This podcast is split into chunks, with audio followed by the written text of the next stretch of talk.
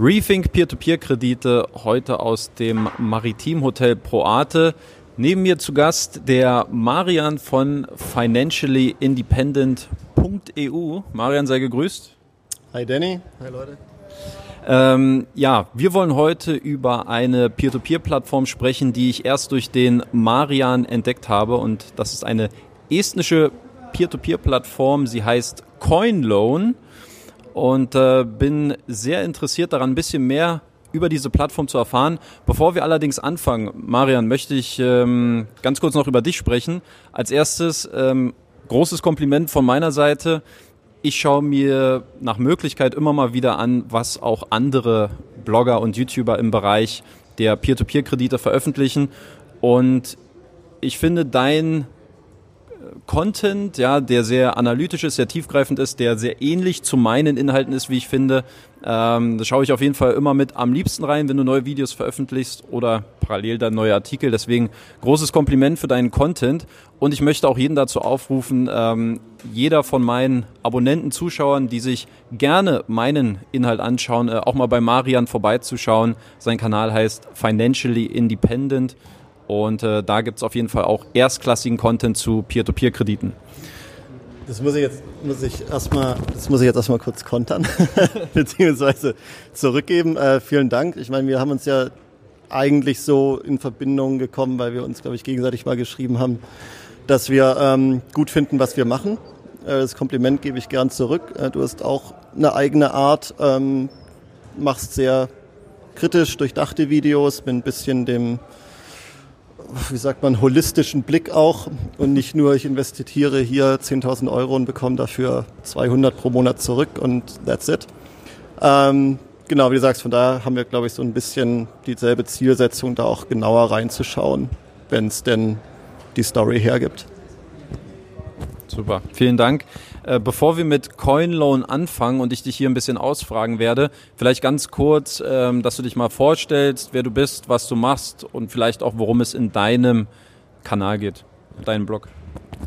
Also wie gesagt, ich heiße Marian, ich bin 36, habe einen normalen Angestelltenjob mit 40 Stunden die Woche und investiere seit ähm, gut zwei Jahren in Peer-to-Peer-Kredite, angefangen mit Bondora und Mintos, wie wahrscheinlich die meisten von uns und habe angefangen, das so letztes Jahr weiter auszubauen, mich immer mehr damit zu beschäftigen. Habe dann auch irgendwann gedacht, so wenn ich mich eh so viel damit beschäftige und ähm, ich einige Ideen im Kopf habe, die ich nirgends so gefunden habe und Analysen, dann kann ich auch mal einen Blog drüber starten und äh, mit YouTube kam dann ein bisschen später, einfach weil es die Infoplattform schlechthin ist. Ähm, Worum es in meinem Blog geht, ich meine, der Name sagt es auch ein bisschen financially independent. Also ich habe durchaus die Idee, später mal weniger arbeiten zu müssen, bis gar nicht mehr. Ähm, und das sukzessive auszubauen ähm, durch Investitionen. Der Blog ist im Moment sehr peer-to-peer-lastig. Ich denke, ich werde das auch weiter ausbauen in Richtung allgemein investieren und Vermögensaufbau. Ähm, und im Moment kann ich das aus der Sicherheit eines Angestelltenjobs noch herausmachen, was ganz angenehm ist. Und dann schauen wir mal, wo der Weg eben dahin führt. So, ansonsten wie gesagt, lege ich fröhlich an, probiere neue Plattformen aus, schreibe darüber und eine dieser, sag ich mal, exotischen Plattformen ist eben CoinLoan. Um die soll es heute noch mal ein bisschen mehr im Detail gehen, weil äh, Danny hat die sich schon mal ein bisschen angeschaut und hat aber noch ein paar Fragen dazu. Und dann legen wir mal los damit, glaube ich. Ja, das klang doch schon mal sehr gut. Ja, äh, CoinLoan, ich habe mir natürlich ein paar Sachen schon mal durchgelesen. Allerdings ähm, möchte ich hier eigentlich so die Perspektive einnehmen, wie vielleicht die jetzt auch viele Privatanleger haben, die einfach noch gar nichts über CoinLoan wissen. Ich kann, äh, würde ich mal vorwegnehmen, okay, das ist ein Unternehmen aus Estland, 2017 gegründet. Mehr will ich gar nicht vorwegnehmen. Ähm, erzähl einfach mal ein bisschen das Besondere bei CoinLoan, um vielleicht mal so gleich das Wesentliche herauszustellen. Es geht äh, um Kryptowährungen und Crowdlending in Kombination. Vielleicht kannst du ja mal ein bisschen erklären, ähm, für die, die es noch gar nicht auf dem Schirm haben, was CoinLoan genau macht und wie äh, das äh, Unternehmen operiert und funktioniert. Ja, okay. Alles klar. Also ich glaube, das Erste, was man klarstellen muss, was oft missverstanden wird, ist, man investiert bei CoinLoan nicht in Kryptowährungen. Ähm, was man macht, CoinLoan ist wirklich ein sehr direktes, äh, direktes Peer-to-Peer, wie eigentlich auch Bondora. Und das Besondere ist, auf CoinLoan vergibt man selber Kredite. Das heißt, ähm, man nimmt nicht Kredite, die schon gelistet sind, sondern man kann selber definieren, ich vergebe 1000 Euro für ein Jahr und ich definiere auch den Zinssatz. Ich kann zum Beispiel sagen, ich will 14 Prozent dafür. Und ähm, dieses Angebot, also dieses Kreditangebot wird auf dem CoinLoan-Marktplatz dann gelistet und dort können das Kreditnehmer eben annehmen und damit kommt der Deal dann zustande. Jetzt kommen die Kryptos kommen insofern rein, die dienen als Collateral, also als Pfand auf Deutsch. Das heißt, wenn sich ein Kreditnehmer 700 Euro leiht, muss er mindestens 1000 Euro im Wert von Krypto hinterlegen, zum Beispiel Ethereum oder Bitcoin werden verschiedene Kryptos akzeptiert. Und diese Kryptowährung überweist der Kreditnehmer an CoinLoan. Also er zahlt es im CoinLoan Wallet ein und hat auch keinen Zugriff mehr darauf. Und CoinLoan nutzt jetzt diese Sicherheit um uns Investoren zu schützen. Das heißt, wenn der Kreditnehmer in Kreditverzug kommt, fängt CoinLoan an, diesen Pfand zu verkaufen und mich als Investor auszuzahlen. Ähm, was ähnliches passiert, wir wissen alle, dass Kryptowährungen extrem stark fluktuieren. Da muss ich nur den Bitcoin-Kurs der letzten zwei, drei Jahre anschauen. Ähm, und CoinLoan hat dieses Loan-to-Value-Verhältnis. Deswegen habe ich dieses ähm, Beispiel mit 700 Euro und 1000 Euro Pfand gewählt. Das Loan-to-Value kann maximal 70 Prozent betragen. Das heißt, für einen 700-Euro-Kredit müssen mindestens 1000 Euro als Pfand hinterlegt werden.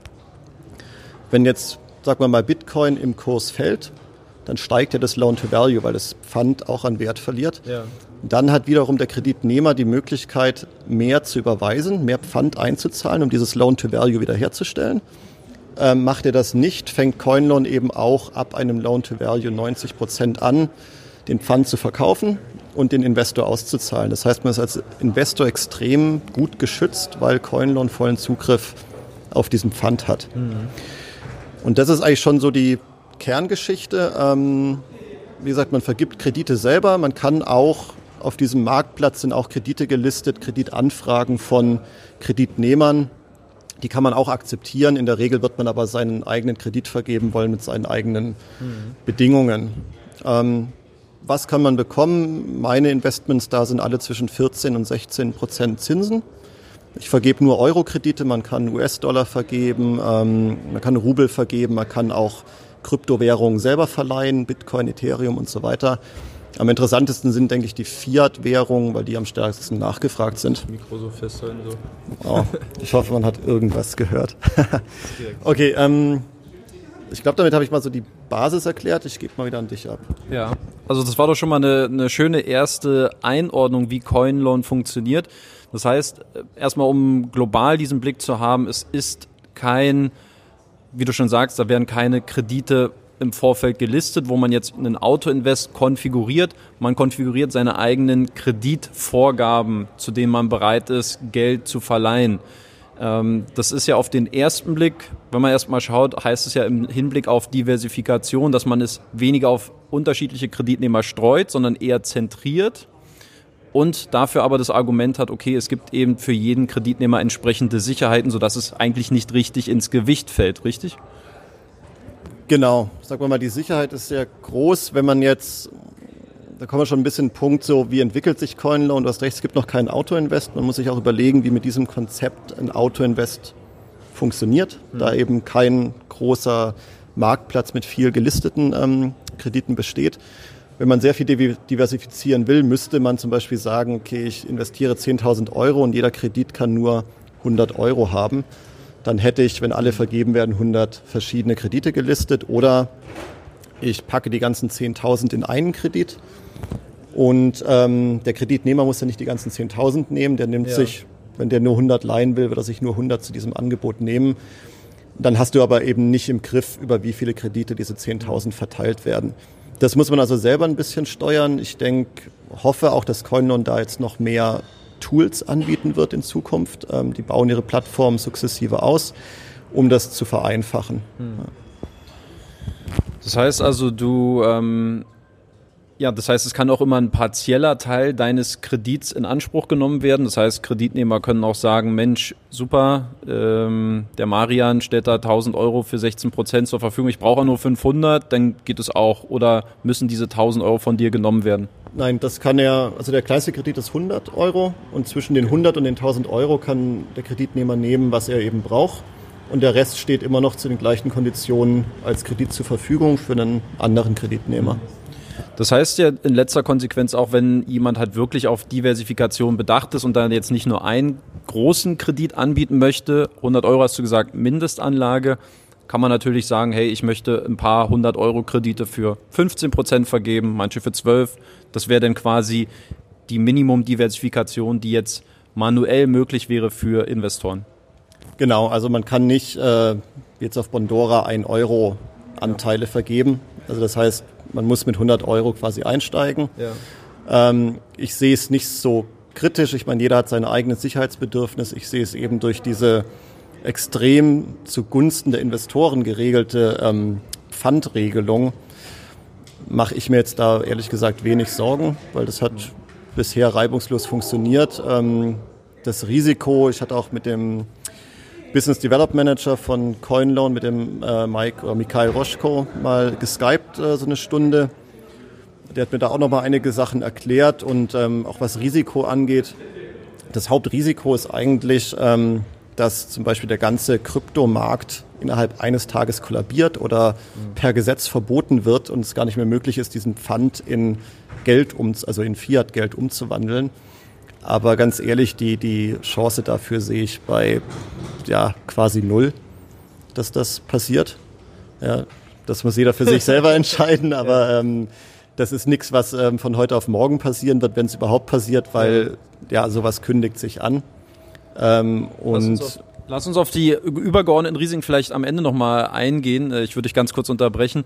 Ähm, einfach nur nochmal, um das in der Theorie her herauszustellen, bedeutet es ja auch, dass es theoretisch keine Kreditausfälle gibt, da sobald eben ein gewisser Loan-to-Value überschritten wird, ähm, die Sicherheiten der Kreditnehmer liquidiert werden und der Investor dann sein Kapital zurückerhält, richtig? Genau. Also es klingt ein bisschen too good to be true, aber äh, das ist das Konzept, ja. ja. Und natürlich, ich sag mal, im, im Sinne dieser Sicherheiten, also äh, in sag ich mal, normales, wie sag mal, Fiat-Geld, was in Kryptowährungen umgewandelt wird, ähm, hat denn quasi auch eine gewisse, ja, wie soll man sagen, ist halt dieser Sicherheitspuffer. Also es ist, äh, sagen wir mal, eine Immobilie kann man immer natürlich, ist es immer eine, eine, gewisse Auslegungssache. Was ist jetzt letztlich so eine Immobilie wert? Wie beziffert sich der Loan to Value? Und hier hat man das eben gekoppelt eben auf eine Kryptowährung, auf eine digitale Währung. Ähm, Genau, also es ist ganz interessant, dass du das mit Immobilien erwähnst, ähm, um noch mal ein bisschen dazu zu kommen mit, zu meinem Interview mit dem Mike, ähm, wo Coinlon nämlich eigentlich hin will und auch generell Blockchain und diese ganze Entwicklung. Es geht ja nicht darum, irgendwelche völlig nutzlosen Kryptowährungen zu haben. Es gibt mittlerweile hunderte davon. Mal ehrlich, niemand so genau weiß, glaube ich, was man mit all denen anfangen soll. Wo das Ganze hingehen soll, ist Digitalisierung von echten Werten. Also das hat in der Schweiz schon angefangen da wurde die erste Immobilie digitalisiert in Tokens. Das heißt, man kann Teile dieser Immobilie als ein Crypto-Token erwerben. Und dann hat man ähm, einen digitalen Pfand, der auf einem realen Wert basiert. Ja. Und ähm, in den Markt wollen die letztendlich auch rein, wenn, und der fängt an, sich jetzt äh, wirklich zu entwickeln. Mhm. So, also die haben da durchaus große Pläne und sind auch an diesem gesamten Blockchain-Thema interessiert, jetzt nicht nur daran, wie kann man Kredite vergeben, sondern wie kann man dieses ganze System entwickeln, dass Werte digitalisiert werden und sich Menschen ähm, auch Fiat-Währung leihen können und trotzdem gleichzeitig digitales Geld mhm. halten können. Ja. Was weiß man über die Kreditnehmer? Wo kommen die her und äh, inwieweit wird es auch spielt es eine Rolle für Coinloan, weil sie sagen im Endeffekt, okay, wir brauchen entsprechende Sicherheiten, wenn ihr bestimmte Kreditbeträge ähm, äh, verliehen haben wollt, aber gibt es irgendwie Informationen oder Statistiken darüber, wer diese Kreditnehmer sind oder ist das alles anonym oder vielleicht auch äh, zu welchen Zwecken, was für Kreditarten sind das eigentlich? Da weiß man nichts drüber. Also Coinlon wird es wissen, weil sie ja letztendlich einen Vertrag abschließen mit dem Kreditnehmer und ja dann auch die Kryptowährungen empfangen. Da gibt es selbstverständlich ein Vertragswerk zwischen diesen Parteien, aber die Kredite, die gelistet sind und auch wenn jetzt einer deiner Kredite zum Beispiel akzeptiert wird von dem Kreditnehmer, ähm, da siehst du nicht, wer das ist, wo der lebt und wozu er das mhm. nutzt. Ähm, Frage ist auch immer ein bisschen, was würdest du mit dieser Information machen? Auf Mintos hat man die zum Beispiel. Wer von uns guckt sich das auf Mintos an, mal ehrlich? Ähm, da vertrauen alle auf die Buyback-Garantie. Mhm. Und das ist keine Garantie. Also für mich ist diese, dieser Pfand auf Coinloan viel mehr wert als eine Buyback-Garantie auf Mintos, die von einem Darlehensanbahner ausgesprochen wird, den ich auch überhaupt nicht kenne wirklich oder unter Kontrolle, Kontrolle habe, wo ich mir bestenfalls ein bisschen anschauen kann, was sind seine Finanzzahlen aus dem letzten Jahr. Hm. Und auf Minter sehen wir, dass jetzt ein paar Anbahner wieder Schwierigkeiten haben. Die haben auch alle Buyback und für mich finde ich das zuverlässiger auf, auf Coinlon, muss ich ehrlich sagen. Also mir ist es auch relativ egal, wer sich da von mir Geld leiht. Oder für welchen Zweck? Auch für welchen Zweck. Also es ist mir hm. wirklich egal, ja. Ich würde da jetzt mal als äh, Privatanleger sprechen, der natürlich nach Möglichkeit immer verstehen will, ähm, was bringt mir vielleicht auch eine gewisse Diversifikation bei speziellen Kreditformen. Äh, klar, man kann jetzt auch über Kreditnehmerländer sprechen, aber es ist natürlich, glaube ich, für den rationalen Kopf eines Privatanlegers immer erstmal eine, eine erste Sicherheit zu wissen, okay, das ist halt, äh, der kommt aus dem Land, deswegen wird der Kredit beantragt da gibt es sicherlich im Hintergrund auch viel Mauschelei und was man vielleicht gar nicht so mitbekommt, äh, was es tatsächlich für Kredite sind, die äh, vergeben werden, die finanziert werden.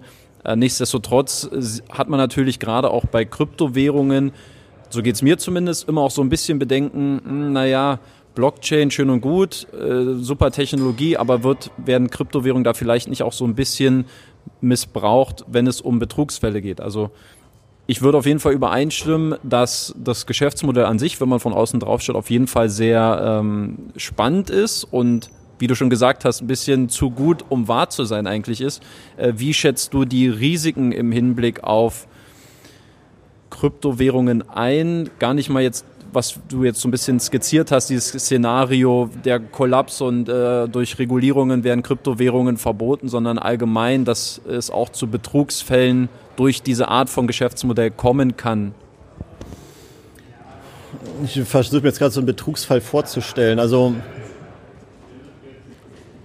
sag mal so, es könnte natürlich sein, also man weiß jetzt auch nicht, wo zum Beispiel die Kryptowährung herkommt, wie die erworben wurde, die da als Pfand hinterlegt wird.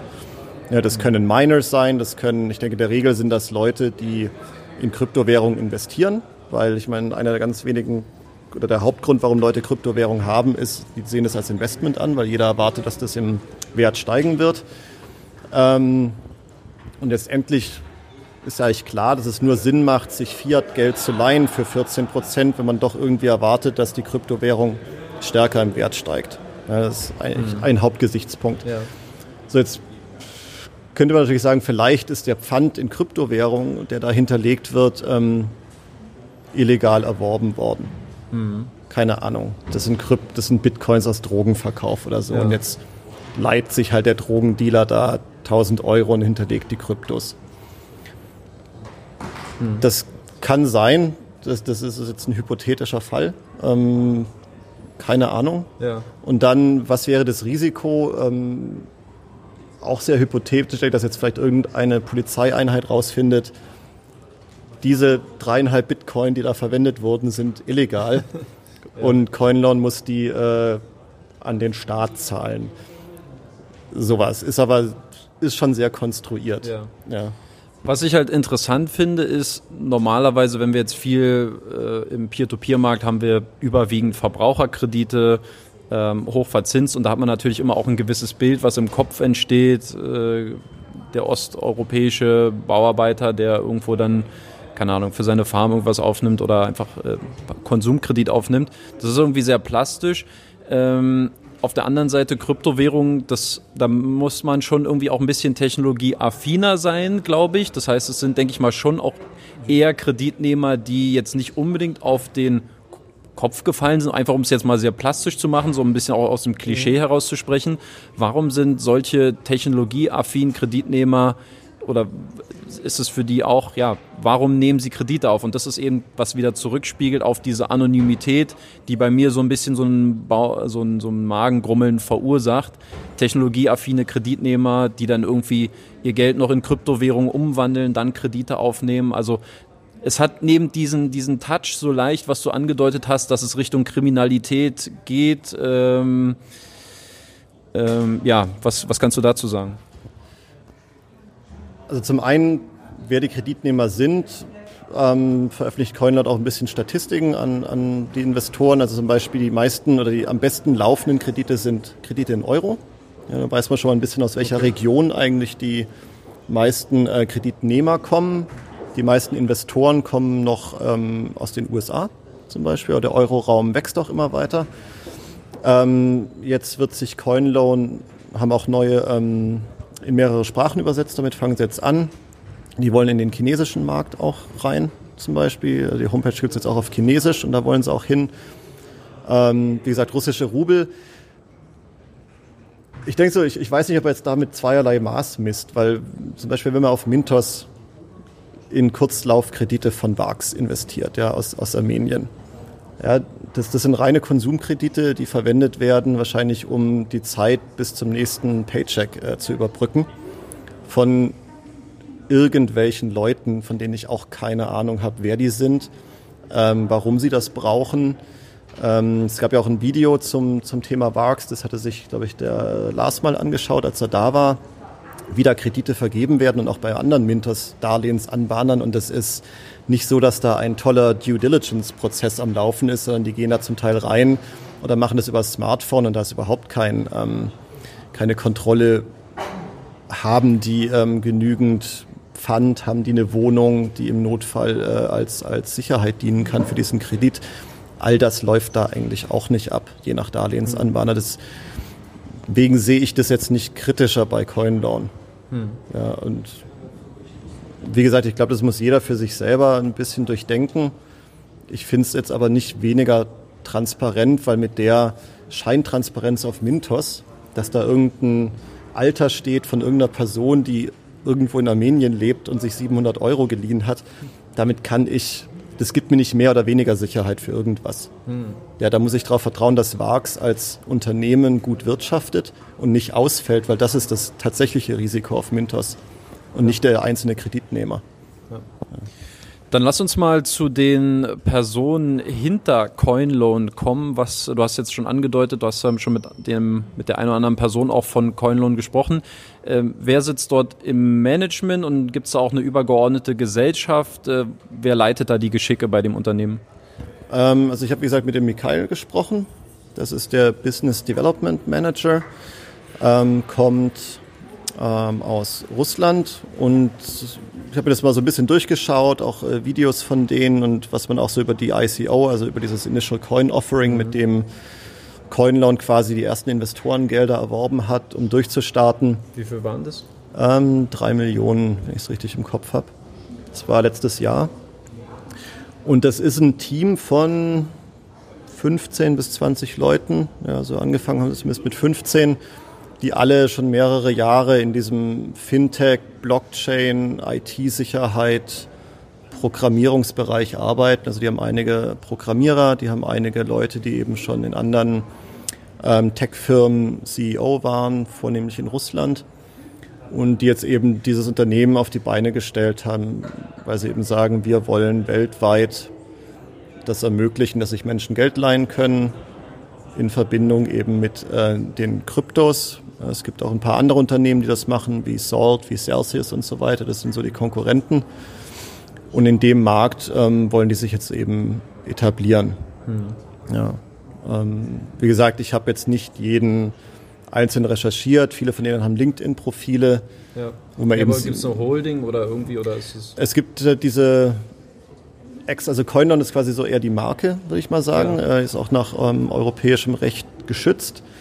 Ähm, es gibt diese Ex-Finance ähm, Gruppe, die quasi als Unternehmen drüber steht mhm. und die dann auch letztendlich äh, rechtlich gesehen der Vertragspartner ist.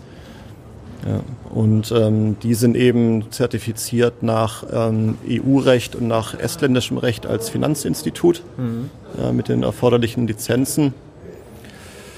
Genau, das ist das, was ich so dazu sagen kann. Ja. Okay.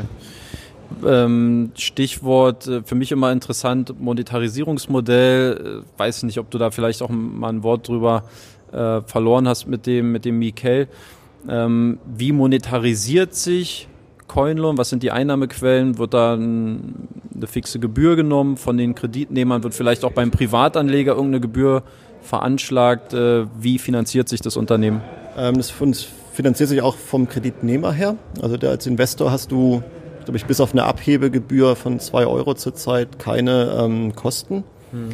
Ähm, es wird vom Kreditnehmer ein Prozent Gebühr verlangt der Kreditsumme. Okay.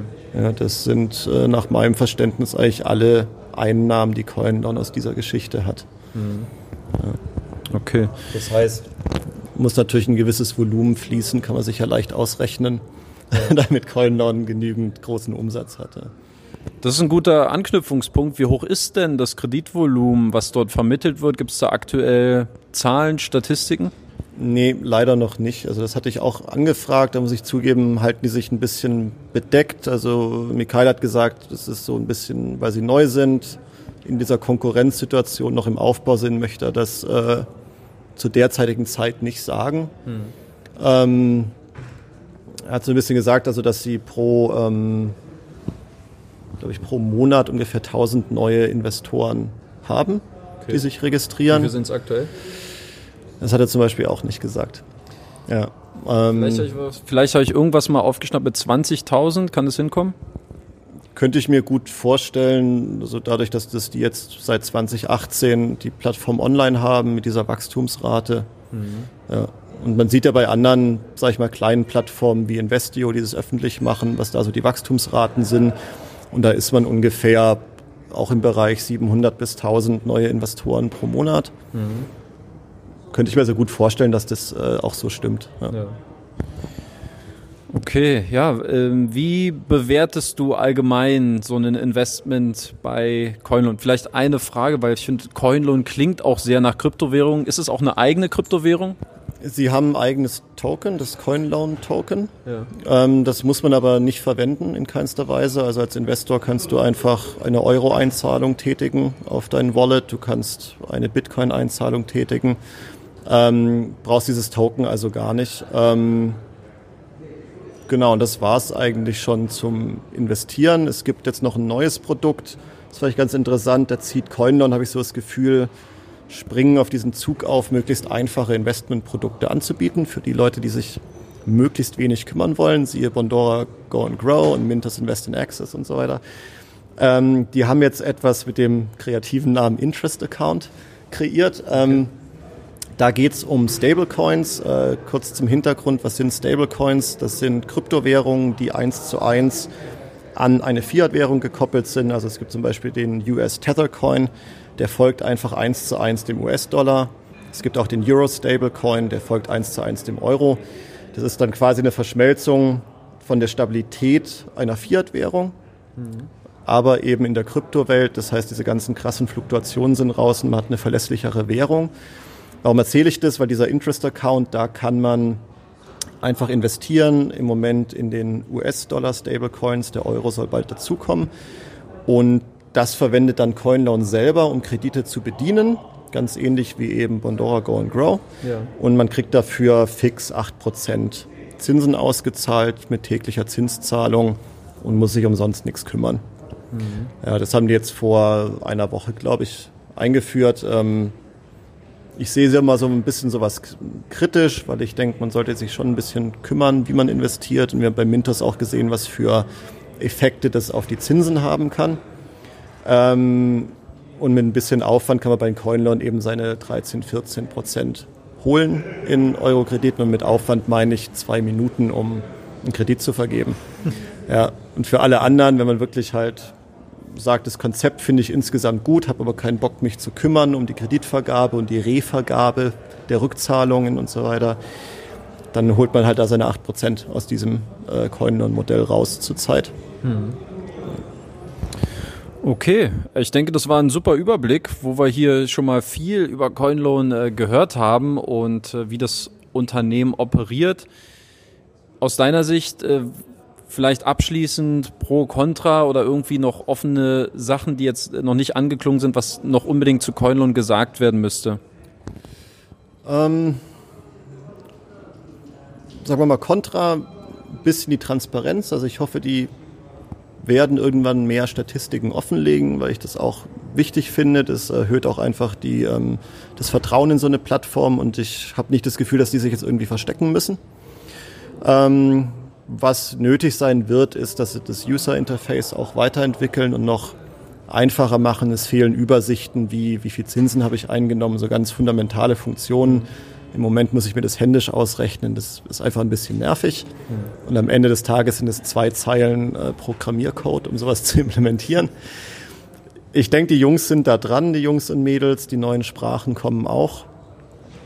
Und sonst, ich glaube, ich habe alles gesagt dazu, was mir im Moment einfällt. Ja. Denke, ich bin mit meinen Fragen auch soweit durch. Ähm, soll ein erster Einblick sein für die, die sich äh, vielleicht ja auch speziell auf solche neuen Business-Konzepte im Peer-to-Peer-Bereich einlassen wollen. Coinloan ähm, scheint dann ein sehr spannendes Modell zu haben.